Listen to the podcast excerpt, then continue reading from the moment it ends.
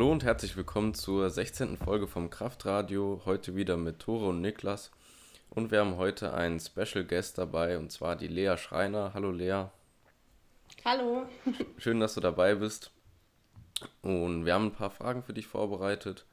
Und äh, als allererstes wollen, äh, würden wir gerne einmal wissen, wie hast du mit dem Kraftsport angefangen? Wie kam es dazu? Wie hast du dich dazu entschlossen, diesen Weg einzuschreiten? Okay, da fangen wir direkt mit einer großen Story an. also ich habe schon immer Sport gemacht. Als Kind bin ich viel äh, gelaufen, weil meine Eltern beide Marathonläufer sind. Und habe dann auch mal Leichtathletik gemacht. Da war ich aber irgendwie nie so gut. Da hatte ich dann keine Lust mehr drauf, weil wir auch Wettkämpfe gemacht haben. Irgendwie, ja, war es nicht so. Und dann habe ich ähm, Fußball gespielt Handball gespielt, beides auch parallel. Habe Fußball bei den Jungs angefangen, weil es ja noch keine Mädelsmannschaften gab damals. Frauenfußball war da noch nicht so. Und ähm, ja, dann war ich nach dem Abitur in Amerika mit dem Ziel, dass ich nicht zunehme. Bin dann erstmal immer aufs Laufband gegangen und habe Cardio gemacht. Und weil das Studio aber so leer war, habe ich mich dann an die Geräte getraut und äh, ja, mit dem Kraftsport im Prinzip angefangen. Das wurde mir irgendwann zu langweilig und dann bin ich in ein CrossFit-Studio gegangen, eine CrossFit-Box und habe äh, mit CrossFit angefangen. Bin dann zum Gewichtheben, habe im Gewichtheben-Verein dann in Deutschland auch weiter trainiert und bin dann über eine Verletzung zum Powerlifting gekommen. Okay, also schon mal ein, äh, eine krasse Story auf jeden Fall. Und ähm, was sind so deine bisherigen Erfolge oder äh, Meilensteine, PRs, die du so äh, erreicht hast in, im Powerlifting oder im, im Weightlifting beispielsweise? Also im Powerlifting bin ich vierfache deutsche Meisterin und habe den deutschen Rekord in der Klasse bis 72 mit 210 Kilo im Kreuzheben und im Total mit 450 Kilo. Und meine offiziellen Bestleistungen im Wettkampf sind 155 Kilo in der Kniebeuge, 87,5 beim Bankdrücken, aber da bin ich mittlerweile viel stärker, weil äh, ja, sind ja schon wieder zwei Jahre um. Und im Kreuzheben 210 Kilo. Und im Gewichtheben bin ich einmal Dritte geworden bei der deutschen Meisterschaft vor fünf Jahren. Das war bei den Junioren und ähm, meine Bestleistungen sind 8 60 im Reißen und 91 Kilo im Stoßen. Das sind ja auf jeden Fall schon mal Zahlen. Kann, kann, sich, kann ja, sich sehen lassen, geht. auf jeden Fall. Hat ja auf jeden Fall äh, auch schon mal für den Nationalkader gereicht. Ne? Also so schlecht kann es ja gar nicht sein eigentlich. Ja, also gerade Dreikampf, ja, Gewichtheben ja. ist noch ein bisschen, ein bisschen schlapp. Aber gut, das äh, waren ja wahrscheinlich ähm, noch ziemlich in deiner Anfangszeit beim Weightlifting. Ähm, da kann man ja auf jeden Fall noch drauf aufbauen. Mhm. Ich hoffe. ja, du studierst ja auch derzeit. Ähm, was genau studierst du? Ich studiere Sport und Französisch und beides auf Lehramt und Sport an der Sporthochschule Köln. Das ist ja die einzige, soweit ich weiß, Sporthochschule in Deutschland. Ja, ja, stimmt. Ähm, wie, wie kombinierst du das, sag ich mal, wenn du jetzt äh, für dein Studium, sag ich mal, viel Zeit aufwenden musst und nebenbei aber auch noch, äh, sag ich mal, dein Coaching hast und dein ganzen, äh, deine ganze Sportlaufbahn mit äh, den Wettkämpfen und so weiter. Wie kriegst du das auch von der Regeneration hin? Also derzeit sind ja keine Wettkämpfe und man hat ja keine Anfahrten, da alles online ist, auch im Bereich Sport. Mm, dadurch habe ich etwas mehr Zeit, muss aber trotzdem mich immer sehr gut organisieren und wirklich mich dann schon mal zwingen zu schlafen, weil ich für mich ist Schlaf unglaublich wichtig und ich glaube für jeden, der auch viel Sport macht besonders. Mm, ich achte sehr auf meine Ernährung. Da habe ich einen super Sponsor, der mich auch unterstützt, dass ich nicht so viel kochen muss. Also da spare ich auch ein bisschen Zeit. Und im Moment geht es ganz gut, weil eben alles von zu Hause ist. Aber sonst ist es schon schwierig, weil ich dann auch viel unterwegs bin, weil äh, Französisch hast du ja an der Uni und Sport hast du an der Sporthochschule, also an zwei unterschiedlichen Gebäuden, sage ich mal, und die sind auch mit dem Rad eine Viertelstunde ungefähr voneinander entfernt. Und das ist natürlich schon, du musst dann hin und zurück. Und ja, am Anfang des Studiums war es auch schwierig mit den ganzen Sportarten. Die habe ich zum Glück hinter mir. so Fußball, Handball, dann hast du hier noch Touren und so. Und das ist dann, merkst du dann schon, wenn du noch dein eigenes Training hast, gerade wenn du für Schwimmen auch noch trainierst, habe ich für die Prüfung äh, trainiert. Und fünfmal die Woche war ich im Schwimmbad. Und da bist du einfach K.O. danach. Und ich hatte auch am Anfang meines Studiums einen Ermüdungsbruch, das weiß ich noch, im, im Wadenbein. Ich habe trotzdem Wettkampf gemacht, als ich meinen Wettkampf im Gewichtheben gemacht. Ja, das war im ersten Semester. Das, da dachte ich, ja, hier tausend Sportarten die Woche, kein Problem. Das war der Fehler. Ja, aber es ist nicht durchgebrochen. Das war mein Ziel. Ich war so, bitte brich nicht durch, weil ich noch kurz vor dem Wettkampf dann beim Radiologen, Radiologen, ja, genau, war. Und ähm, ja, der meinte, ja, sie haben einen Wadenbeinbruch. Ich dachte, hey, warum humpel ich das so? Habe ich irgendwas in der Wade gezerrt? Krass. Aber ja. Und dann hast du den. Sehr weh. Oh, sorry, dann hast du den äh, Wettkampf dann auch noch mit dem Wadenbeinbruch durchgezogen? Ja, es oh. war, ja, was heißt dumm, aber würde ich jetzt nicht nochmal machen, glaube ich. Aber wobei, ja, es ist schwierig, wenn du dich so vorbereitest auf einen Wettkampf und dann, ja, so zwei Tage vor oder drei Tage vorher, die dir sagen, also, du hast hier eine Verletzung, die ist ziemlich schlimm, dann, ja, es ist immer schwierig. Entschuldigung. das ist immer schwierig dann zu entscheiden. Ja. Ja. Das war ein Powerlifting-Wettkampf, ne? Das war im Gewichtheben. Im Gewichtheben, okay. Fünf Jahren, ja, genau. Da springst du ja dann immer ja. noch mal schön rein. Ja.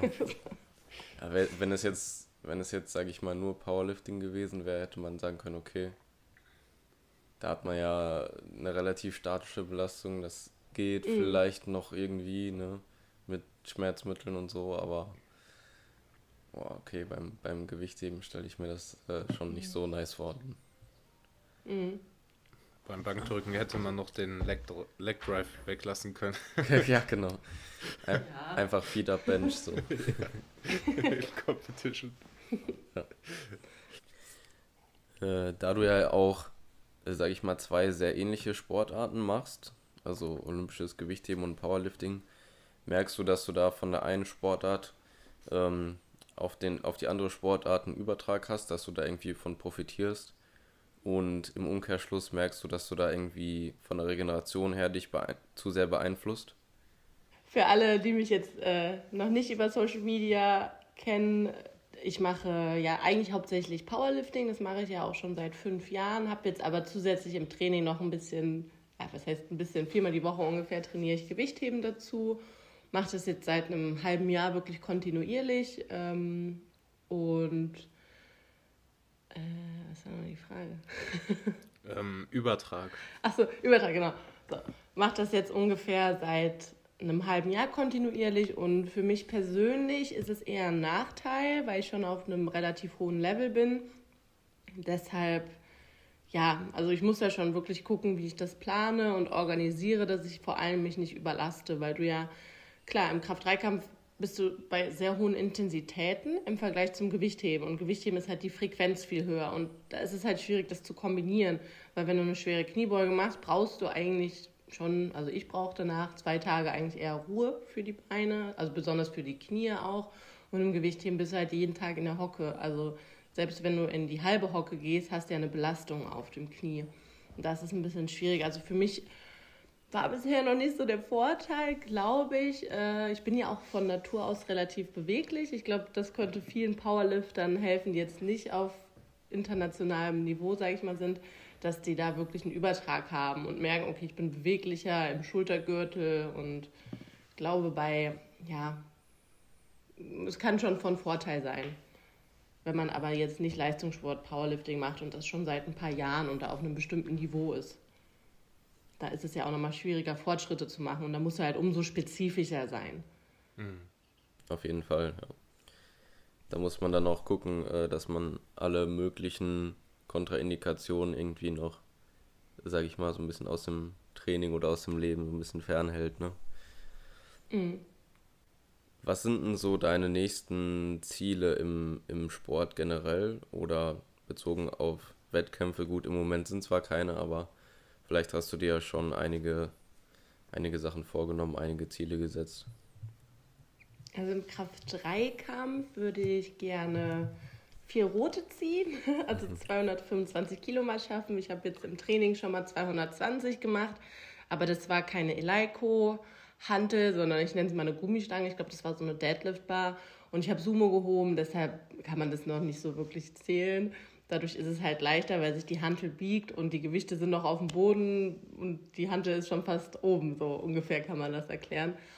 Und ähm, im Gewichtheben würde ich tatsächlich gerne mal einen guten Wettkampf erst mal machen und vielleicht auch mal deutsche Meisterin werden. Das wäre schon schön, aber da muss halt noch ein bisschen was drauf aufs Total.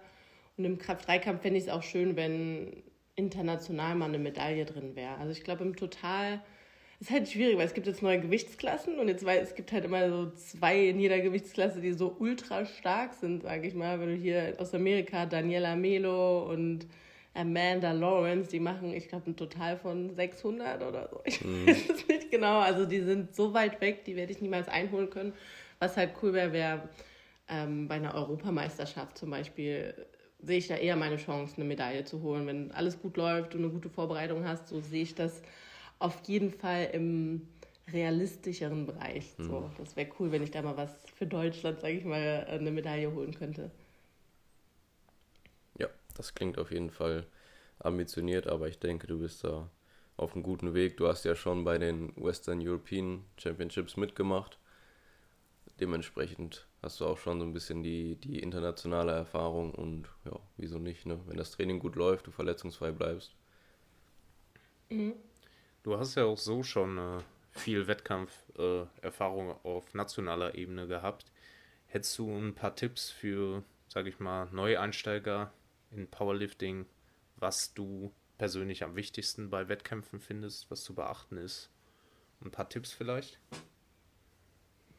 Ja, auf jeden Fall schauen, dass man alles einpackt, was man braucht und sich da auch nochmal mit seinem Betreuer oder Trainer abstimmt und man kann halt, ja, man muss, braucht zum Beispiel seinen Personalausweis, das Equipment muss stimmen, dass man das alles hat, dass man da nicht, sage ich mal, einen zusätzlichen Stressor hat und merkt, oh, wow, das ist ja gar nicht zulässig, das darf ich nicht nutzen. Das hatte ich nämlich bei meiner ersten deutschen Meisterschaft.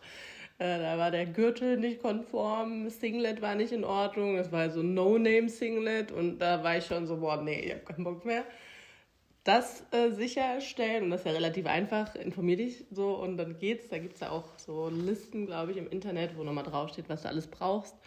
Und ein erfahrener Betreuer oder Trainer kann dir das aber auch sagen.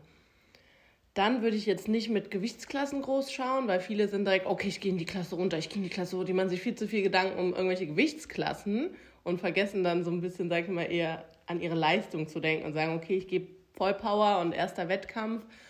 Da muss man sich nicht in irgendeine Gewichtsklasse reinwursteln. Vor allen Dingen stresst einen das nochmal mehr, gerade wenn man jetzt einen Watercut oder so macht oder meint, es machen zu müssen oder weniger isst.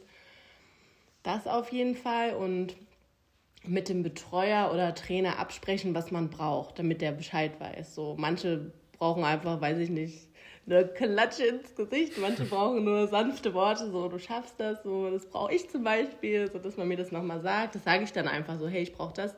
Und dass man sich auch nicht ablenken lässt jetzt von Zuschauern oder Freunden, wenn die kommen, hey, was geht und du dich gerade warm machst, dass man dann einfach sagt, hey, danke, lass uns gleich reden, ich bin jetzt im Wettkampf, ich muss mich konzentrieren so und sich dann nicht schlecht ja. dabei fühlen. Das ist wichtig. Kommandos lernen, dass man das im Training macht. Und ja, und versuchen auch Spaß zu haben und nicht zu verbissen daran zu gehen. Also klar, dass man schon schaut, so seine Ziele, dass man seine Ziele hat, seine Mindestziele, seine Cool-Ziele, sag ich mal, also Ziele, über die man sich, nochmal so ein Plus wären. Und dann ja, einfach Spaß haben und machen. man hat nichts zu verlieren, das ist das Coole.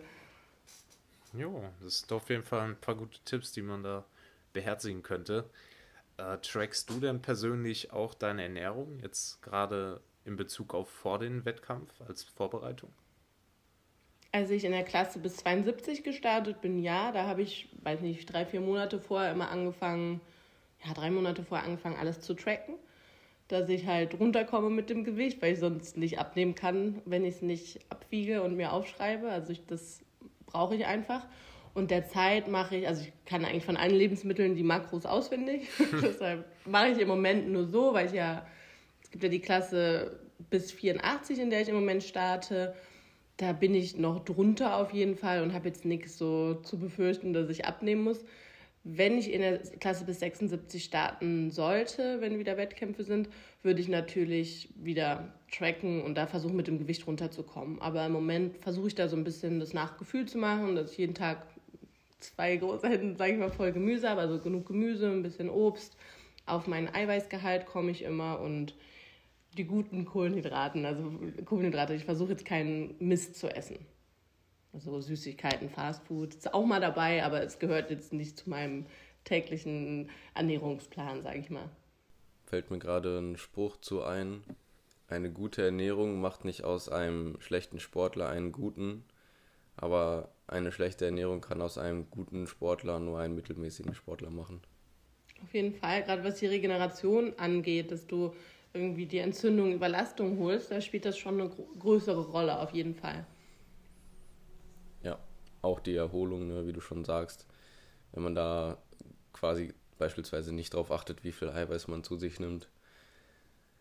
Klar, in Bezug auf Muskelaufbau sowieso, aber das spielt auch bei der Regeneration, also die, die Proteine und Kohlenhydrate eine sehr wichtige Rolle. Und wenn man dann vielleicht langfristig immer nur eine oder zwei Einheiten weniger pro Woche deswegen schafft, ähm, gut wegzustecken. Das äh, ja, ist auf jeden Fall eine, eine große Stellschraube, sage ich mal. Ich habe aber auf jeden Fall das Gefühl, dass im Powerlifting oder im Kraftsport generell schon ein sehr, gro ein sehr großes Bewusstsein dafür ist, was in Anführungsstrichen eine gute Ernährung ist oder wie man sich sportlergerecht ernährt. So in anderen Sportarten ist es nicht so der Fall. Ich habe auch mal andere Sportler betreut. Ähm, auch Kaderathleten und da dachte ich manchmal so, boah, was ihr für eine Scheiße? Also das ist schon, ja, zum Beispiel beim Kaderlehrgang im Powerlifting hatten wir dann auch das Thema Ernährung und wir hatten alle schon unseren Skier und weiß ich nicht was, also haben alle schon drauf geachtet, meint, ja komm, das lassen wir, ihr wisst alle, wie man sich gut ernährt. Ja. Aber in anderen Sportarten,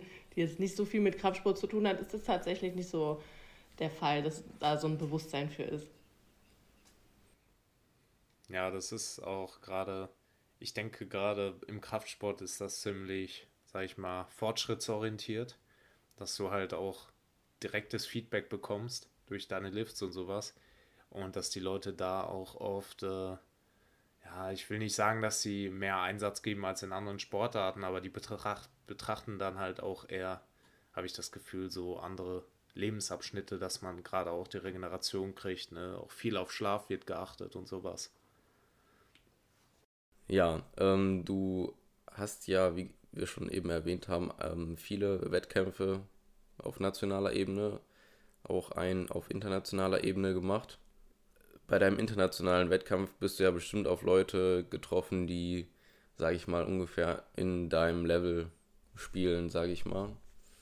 Ähm, wo dann die Konkurrenz stärker ist. Vielleicht auch einige Leute, die man vorher nur von Instagram oder etc. kannte. Ähm, wie hast du dich darauf vorbereitet, gegen solche Leute anzutreten, weil es ist ja doch nochmal ein bisschen was anderes als, ähm, sage ich mal, gegen die Leute, die man sowieso jedes Jahr oder jedes halbe Jahr oder so in Deutschland antritt. Und ähm, wie war das, vielleicht gegen Leute anzutreten, die man als Vorbilder gesehen hat? Also ich habe erstmal versucht, mich natürlich auf mich zu konzentrieren, habe vorher kurz abgecheckt, wer da so in der Klasse gemeldet ist, so wie meine Chancen stehen. Mm, aber habe mich da jetzt nicht so sehr von einschüchtern lassen, sondern eher so, ich fand es cool, mal so andere Gesichter auch zu sehen bei einem Wettkampf. Und der Western oder die Western European Championship ist eher so ein Einsteiger-Wettkampf, also jetzt nicht so wie, eine, bei, wie bei einer EM oder WM, dass du da wirklich die allerbesten der Besten hast, sondern es sind so welche, die jetzt neu im Kader sind, auch in den anderen Nationen, also sind jetzt meistens nicht die Besten geschickt worden. Und deshalb, ja, war es, glaube ich, noch nicht mal so ganz so krass wie jetzt bei einer EM oder bei einer WM. Ich glaube, das ist nochmal eine andere Nummer.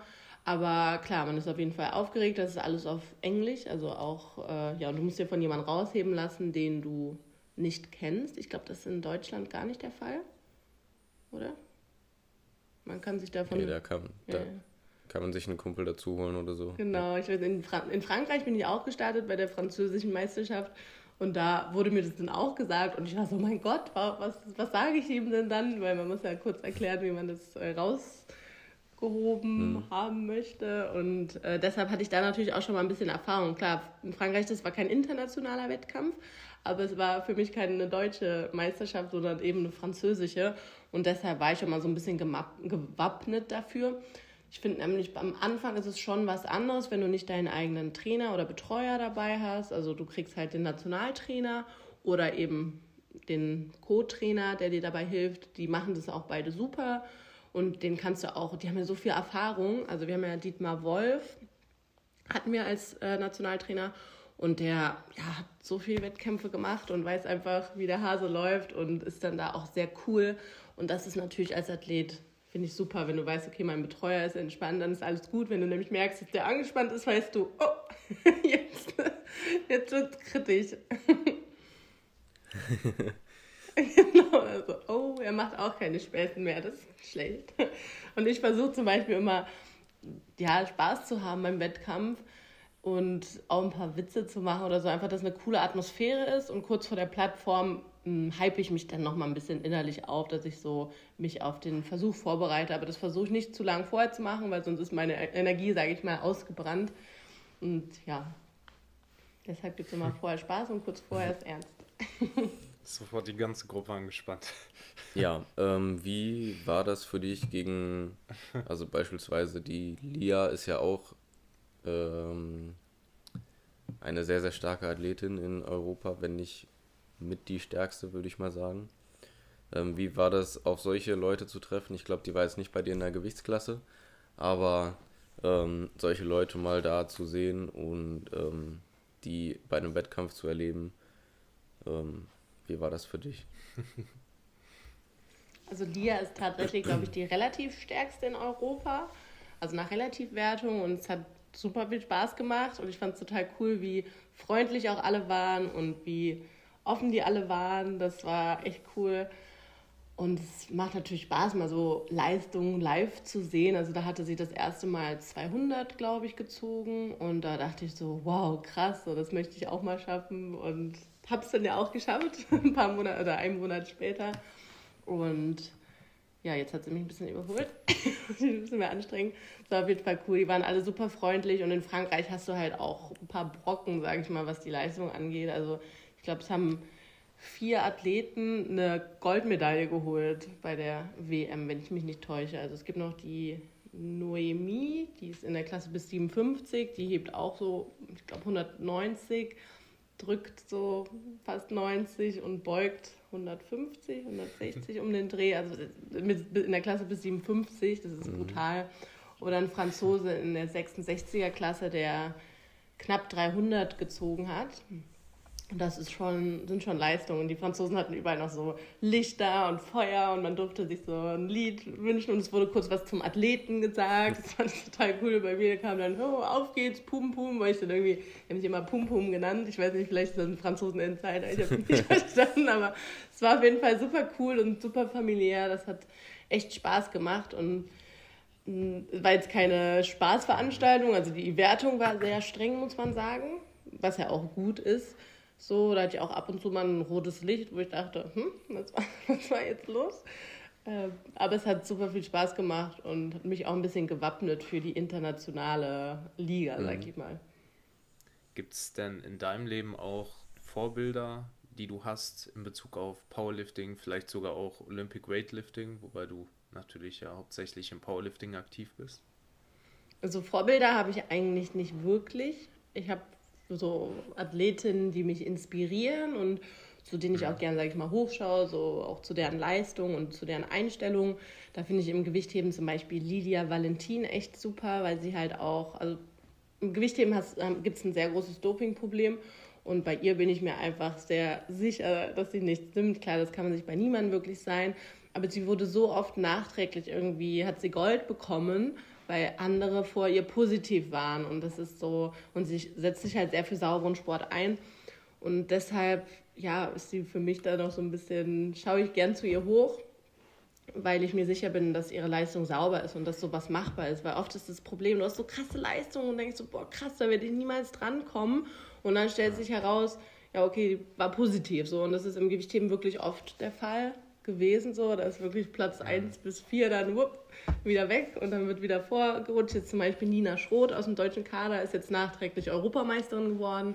Und das ist einfach so schade, weil du kriegst ja per, also weiß ich nicht, wie das abläuft, aber ich stelle es mir so vor, kriegst dann per Post Bescheid, so ja, okay, du bist jetzt Europameisterin und das ist halt was ganz anderes, als wenn du in dem Moment den Moment miterlebst. So, dir wird im Prinzip der Moment gestohlen. Das finde ich immer ein bisschen schade. Deshalb, ja, also da würde ich sagen, Lydia Valentin im Powerlifting inspiriert mich irgendwie so, sag ich mal, die ganze, weiß nicht, Community ist einfach so groß und es macht total Spaß, wenn man so auch sieht, wie alle sich anfeuern im Wettkampf und wie, wie viel Freude die Leute alle am Sport haben und wie viel oder wie sehr der Sport wächst, wenn ich überlege, vor fünf Jahren oder vor vier Jahren bei der deutschen Meisterschaft, da waren kaum Frauen. Also da hast du jetzt nicht so viel Konkurrenz. Und wenn du jetzt schaust, also da war ich zum Beispiel die einzige meiner Gewichtsklasse.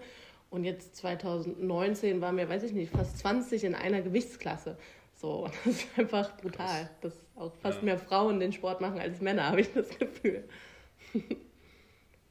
ja, das ist aber echt cool, dass das, sage ich mal, auch weiter verbreitet wird jetzt und äh, auch mehr Leute dazukommen, die das sonst vielleicht nicht in Erwägung gezogen haben, einfach weil es noch nicht etabliert war unter Frauen. Ne? Hm. Ja, und ich glaube, da hat auch Social Media eine große Rolle gespielt, weil du das weil es dadurch ein bisschen zugänglicher gemacht wird, als jetzt wie früher diese alten Vereine, wo ein, weiß ich nicht, alter Trainer ist und sagt, hier muss tiefer beugen, so das halt nicht so, spricht halt nicht so sehr an, wie äh, wenn man irgendwie bei Social Media jemanden sieht, den man cool findet oder guckt, wie die trainiert und sich irgendwann sagt, hey, das will ich vielleicht auch machen. Und das sieht nach Spaß ja. aus und ja. Ja, die Leute können das auch selber im Gym probieren, ne? Mhm, genau. Haben. Der Vorteil zum Gewichtheben, da ist ja viel mehr Technik. Also da musst du ja lange lernen, bis du die Bewegung überhaupt kannst. Und Kraft-3-Kampf ja. ist da natürlich deutlich einfacher. Also jeder kann ja irgendwie eine Handel vom Boden heben. Ist jetzt die Frage, ob es schön ist oder nicht, aber man kriegt es schon mal hin. Und im Gewichtheben die Handel in einer Bewegung in die Über-Kopf-Kniebeuge zu bekommen, ist dann halt schon mal deutlich herausfordernder. Ja, auf jeden Fall. Ja. Ähm, du bist ja nun schon eine sehr, sehr erfahrene Athletin. Nichtsdestotrotz gab es auch mal Lea, die Anfängerin oder die Trainingsanfängerin, sagen wir mal. Wenn du dich mal in die Zeit zurückversetzt, ähm, hättest du vielleicht Tipps für ähm, junge Mädchen oder Frauen oder generell Anfänger, was sie vielleicht beherzigen sollen, was, was, was dir vielleicht erst so im Nachhinein auch erst äh, bewusst geworden ist oder wo du sagen würdest, ähm, fixiert euch nicht zu sehr darauf. Ähm, ja, genau. Also ich würde tatsächlich empfehlen, mir einen Trainer zu holen oder eine Trainerin, weil du dann einfach ja jemanden vertrauen kannst, dass er den Plan schreibt und du wirst stärker und verletzt dich nicht. Klar, kann immer irgendwie was passieren, das ist ja nie eine Garantie, dass nichts passiert. Aber mein Problem war am Anfang einfach, dass ich viel zu viel gemacht habe, weil ich bin weil ich sehr ehrgeizig bin und deshalb immer der Meinung war, mehr ist mehr. Und mein Körper kann das. Und klar, ich wurde auch stärker, aber irgendwann ist dann halt Sense, weil der Körper irgendwann sagt, nee, ist nicht mehr. Und dann bringt dir der Fortschritt nichts, weil du, weiß ich nicht, vier Monate aussetzen musst oder ja, pausieren musst. Das würde ich halt empfehlen. Und mh, mm, auch wenn es leichter gesagt ist als getan, so nicht von den Männern einschüchtern lassen im Studio. Gerade in so Fitnessketten hast du oft echt Idioten, die irgendwelche Kommentare bringen oder so und das möglichst ignorieren und sonst wirklich schauen, wo gibt es ein Studio oder einen Verein, wo ich trainieren kann, wo auch andere sind, die den Sport machen und nicht irgendwie nur pumpen und dumme Sprüche kloppen. Ich glaube, das ist noch so ein bisschen ein Problem, weil es für viele eben eher was Besonderes ist, wenn die eine Frau sehen, die schwere Gewichte bewegt und viele kommen damit nicht so zurecht und machen dann halt oder lassen irgendwelche Sprüche raus. Also da einfach, mhm. ja, entweder versuchen drüber zu stehen, so gut es geht, oder wirklich eine andere Stätte suchen, würde ich tatsächlich empfehlen, wo man sich wohlfühlt. Du hast es ja sogar gerade schon angesprochen. Also man begegnet ja auch teilweise Kritik oder Hass auch, ne? Ähm, wie gehst du denn damit um? Also, du hast das ja bestimmt jetzt gerade durch Social Media auch schon öfter mal erfahren, dass man da irgendwelche Hater hat. Mhm, also ich, ich habe tatsächlich am Anfang hat mich meine Familie immer noch ein bisschen belächelt mit Kraftsport und alles und mittlerweile machen die das alle selber. Also einfach machen und nicht beirren lassen und am Ende ziehen eigentlich alle nach. Also so, weil es halt ein geiler Sport ist so und die Leute das dann irgendwann einsehen, sage ich mal, wenn du die Kritiker hast.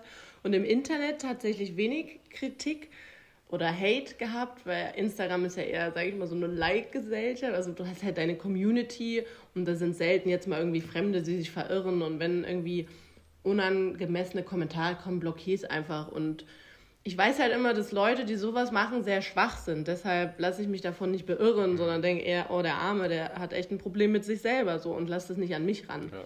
Sondern nicht ich habe jetzt ein Problem, sondern er hat ein Problem. So also meistens sind es Männer. Auf Facebook habe ich, hab ich auch eine Seite und da war letztens auch irgendwie so, oh, das sieht für mich aber aus wie ein Kerl und so. Und dann denke ich mir auch, ja, ja, so what? Weißt du, ich gehe ja auch nicht einfach zu anderen Profilen und schreibe, oh, ja. bist du schwabbelig, mach mal Sport. Ja. Also jetzt als Beispiel, ne? Dann käme, oh, wie kannst du nur? Aber ich glaube, immer wenn man irgendwie besonders aussieht, haben die Leute das Gefühl, sie haben das Recht, über den Körper urteilen zu können. So. Ich denke immer, if you ain't got nothing. Also wenn du nichts Nettes ja. zu sagen hast, dann sag halt einfach nichts. Ne? Also ist ja so. Ich gucke auch, wenn jetzt jemand irgendwie, klar, ich falle halt auf. Sage jetzt mal als Beispiel, wenn jetzt jemand extrem tätowiert ist, überall im Gesicht und so, dann gucke ich mhm. vielleicht auch mal hin, aber ich glotze ihn nicht so an und ja. zeige mit dem Finger drauf. Das ist mir zum Beispiel mal passiert, wo ich dann denke, so Leute, dann sprecht mich halt an, ist ja okay, aber macht nicht dieses ja. wieder ja. drüber reden und dann mit dem Finger auf einzeigen. Also das ist dann auch irgendwann für mich auch unangenehm. Und manchmal sage ich das den Leuten auch so, hey, äh, das ist echt scheiße, was ja. ihr gerade macht. Wenn ihr irgendwie eine Frage habt, okay. Aber ja, ich glaube, je mehr Frauen Kraftsport machen, desto mehr wird es normal. Deshalb hoffe ich, dass äh, viele Frauen mit dem Sport anfangen. ja, gerade wo du das gesagt hast, ähm, mit, ja, du siehst ja aus wie ein Mann. Also da hatten wir auch in der Folge mit Eva auch schon mal drüber gesprochen. Und das ist einfach so, dass äh, viele Leute das scheint so, als ob die einen vorsch vorschreiben wollen, wie man aussieht, weil die ihr typisches Bild von einem Geschlecht haben. Und äh, ja, da Kritik an anderen zu suchen, das ist natürlich total fehl am Platz. Ne? Das ist echt ja, sexistisch. Mhm. Ich denke, die meisten Männer, die solche Kommentare schreiben, sind wahrscheinlich ähm, in ihrer Männlichkeit fühlen sie sich vielleicht angegriffen, weil du vielleicht stärker trainiert bist. Und äh, dann denken die sich, hm, jetzt ist eine Frau schon stärker trainiert mhm. als ich. Okay, dann bin ich ja noch weniger männlich, als ich mich sowieso schon fühle. Und da muss ich jetzt irgendwie wieder die Oberhand gewinnen und die erstmal runter machen und hm, das ist ja auch wieder Sachen, das, was ne? ich ja ähm, gesagt habe, mit dem, dass, es, dass sie ja. ein Problem mit sich selber haben und dass man das nicht auf sich projizieren lässt oder übertreten lassen sollte und sich das nochmal vor Augen führt, okay, er hat ein Problem mit sich selber, das, ich bin okay, so, alles ist gut. Der, ja, wird ein Idiot. Ja. ja. Ja. Ich denke, das liegt aber auch ähm, ein bisschen generell an unserer Gesellschaft. Ich denke, in den USA würde sowas eher nicht so häufig passieren, wie das hier passiert. Also da ist ist es wahrscheinlich eher so, dass dann Leute kommen und sagen, hey, cooler Körper, bist ja gut trainiert, so. Ähm, und dir eher Komplimente machen. Gut, man weiß nicht, wie ernst sie dann gemeint sind. Aber ich denke so im Allgemeinen ähm, wird das da eher positiver als negativer gesehen, zumindest im Vergleich zu hier, zu Deutschland. Total. Also ich habe ja auch in Amerika gelebt ein Jahr und da habe ich auch damit angefangen und da war auch eher so, wow, amazing und wie cool und auch wenn es vielleicht manchmal geheuchelt war, aber in Deutschland hast du halt immer direkt dieses, äh, du bist doch eine Frau, warum machst du das so? Und ich wurde jetzt sauer, weil ich beim Hautarzt und äh, musste mein Oberteil ausziehen und es kam auch direkt so, ja, sie haben aber ein breites Kreuz, so wollen sie Bauarbeiter werden, so. Also das ist halt unangebracht und die Leute haben manchmal echt irgendwie noch so ein ganz veraltetes Bild im Kopf und überlegen auch manchmal nicht, was sie sagen. Also das verletzt mich jetzt nicht, aber ich denke, viele würde das auch verletzen. Also ja, ja nur weil, also dass man so eine Frage stellt, genau wie das, was ich eben gesagt habe. Ich sage auch nicht jemand, der irgendwie keinen Sport macht, so, wow, also man, ja, urteilt nicht einfach so über Körper, so im Negativen. Ich finde, das macht man einfach nicht. Mhm. So, ja. Bauarbeiter, weiß ich nicht, ist jetzt auch nicht negativ, aber es ist direkt so, hä, was, was hat das damit zu tun? Ja. So, ich mache Sport und das kann ich auch als Frau machen, weil oft die Frage kommt, wie kommt man als Frau dazu? So, ja, das ist eine Sportart, die gibt es schon sehr lange auch für Frauen und die machen auch wirklich viele Frauen und ja, man kann auch dabei aussehen wie eine Frau. Also man muss nicht gleich, äh, weiß ich nicht. Ach ja. Ja, wirklich, das ist echt krass. Gerade sowas von einem Arzt zu hören, also. Das mm. muss nicht sein. Ja.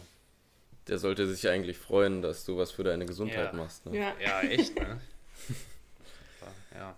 Ein gesunder, gesunder Kunde ist ein. Ne, gesunder gesunder Mensch ist ein verlorener Klient. Patient. So, genau. Gesunder Kunde ist ein verlorener Patient. So. ja, das ist ja. schon krass. Es war eigentlich nur so eine Manipulation, damit du mit Training aufhörst, äh, damit du wieder mehr im, im, im Gesundheitssystem äh, Geld zahlen musst, genau. Mhm. Ja. Fangen Sie doch mal an zu rauchen. Soll Stress abbauen. Ja, genau. Ja, ich habe auch in deinem Instagram-Profil gesehen, dass du jetzt äh, eine Gymshark-Kooperation hast. Also Sponsorship, ne? Und erstmal dafür herzlichen Glückwunsch, ne? Das ist ja schon mal was Cooles. Ähm, du coachst ja auch nebenbei, also das führt ja alles schon in die Richtung beruflich, der Zukunft auch. Könntest du dir sowas auch irgendwann mal vorstellen als Standbein oder zweites Standbein, dass du sowas weiterhin machst und auch äh, mehr in die Schiene einsteigst? Auf jeden Fall. Also ich mache mein Studium zu Ende. Ich beende das auf jeden Fall und mache jetzt meinen Bachelor fertig. Also ich habe jetzt als fertig, muss nur noch, nur noch die Bachelorarbeit machen. Selbstläufer. Nein, Quatsch. Und danach könnte ich mir auch vorstellen, dass ich in dem Bereich in Anführungsstrichen bleibe, weil ich mir da im Prinzip auch im Moment was aufbaue und da richtig Bock drauf habe. Also ich habe auch noch YouTube gestartet, das mache ich jetzt seit knapp einem Jahr und das läuft auch ganz gut und ist total cool, weil viele, also es gibt in dem Bereich Kraftsport, finde ich, also kaum richtig Frauen, die da was machen. Also im, bei Männern fallen, fallen mir viele ein, auch im Bereich Bodybuilding und Powerlifting, da hast du ja wirklich schon viele YouTuber. Mhm es gibt ein paar Frauen im Bereich Fitness, aber ich finde, das ist immer noch mal ein bisschen was anderes als jetzt wirklich Kraftsport, so Kraft-Dreikampf, Gewichtheben. Und ja, da würde ich mich freuen, wenn ich da so ein bisschen vielleicht Vorreiterin bin oder ja. ja was zeigen kann, so was Kraftsport alles ist und was es vielleicht nicht ist. Auf jeden Fall, das äh, wird, denke ich, auch dazu beitragen, dass der, äh, dass der Sport immer beliebter, sage ich mal, auch bei Frauen generell auch in der Bevölkerung wird, weil irgendwie muss das ja, müssen die Leute ja davon erfahren. Und ähm, ja, das senkt vielleicht so ein bisschen diese Hemmschwelle, mal dann in einen Verein zu gehen und sich da anzumelden. Ähm, wenn man deine Videos guckt und das, das gut, sympath dich sympathisch findet, ähm, dann schreibt man dich vielleicht mal an. Und äh, ich denke, da hilfst du auch jedem mal ein bisschen ähm, einen Verein zu finden oder jemanden positiv zu bestärken, sich mal bei einem Wettkampf anzumelden oder so, ne? Ja, ähm, von unserer Seite wären wir durch mit den Fragen. Ähm, magst du noch einmal deine Kontaktmöglichkeiten sagen, sodass die Leute, wenn sie deine Videos schauen möchten oder bei Instagram vorbeigucken möchten, dass man dich da findet? Wir werden das Ganze auch nochmal unten verlinken, aber genau. Ähm, genau, sag einfach mal, wo man dich da am besten findet. Also bei Instagram und YouTube findet, mir, findet ihr mich einfach unter Lea Schreiner. Ganz einfach. Freue mich auf jeden Fall über ein Abo bei YouTube, dass das mal ein bisschen wächst. Und bei Instagram könnt ihr einfach per Direct Message, also mir eine Nachricht schicken und dann versuche ich darauf zu antworten. Also ich gebe mir da schon Mühe, dass ich fast allen antworte, die, sage ich mal, nett schreiben und nicht so, hey, wie geht's? Also auf sowas antworte ich nicht. Aber wenn ihr mich schreibt und eine Frage habt, könnt ihr das sehr gerne machen. Da helfe ich gern auch zur Vereinsfindung oder ja, wie fange ich an, etc. Ja, genau. Dann hätten wir noch eine allerletzte Frage zum Ende. Und zwar, ähm, ja, also wenn ein Anfänger, nehmen wir an, ein Anfänger wäre den ersten Tag jetzt in einem neuen Gym und äh, wäre vor der Tür voller Angst, Erwartungen und Zweifeln, ähm, also ganz gemischte Gefühle. Was würdest du diesem für Ratschläge geben für den ersten Gymtag? Gibt es nicht den Spruch, die anderen putzen ihren Hintern auch mit Klopapier ab? ja. ja,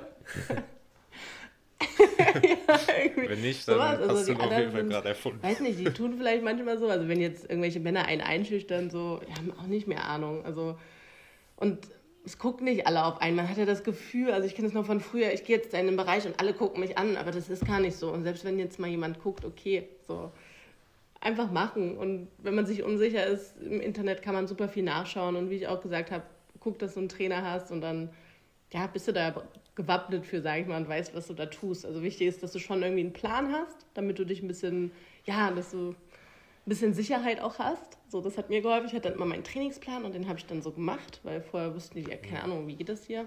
Also Plan oder Trainer noch dazu und just do it. Hör die Musik an, ko- konzentriere dich auf dich selber und dann läuft das auch. Und irgendwann ist dann nämlich der Punkt, dass die anderen eher eingeschüchtert sind von dir. Genau. So ist das, glaube ich, bei mir mittlerweile. Ja. Also ich kriege keine Sprüche mehr alle aus dem Weg, wenn du durch den läufst. ja, Die stark. dann bedanken wir uns ganz herzlich, dass du dir die Zeit genommen hast ähm, Ja, gut. und dabei warst. Und ja, hiermit können wir die Folge beenden, falls niemand mehr was zu sagen hat.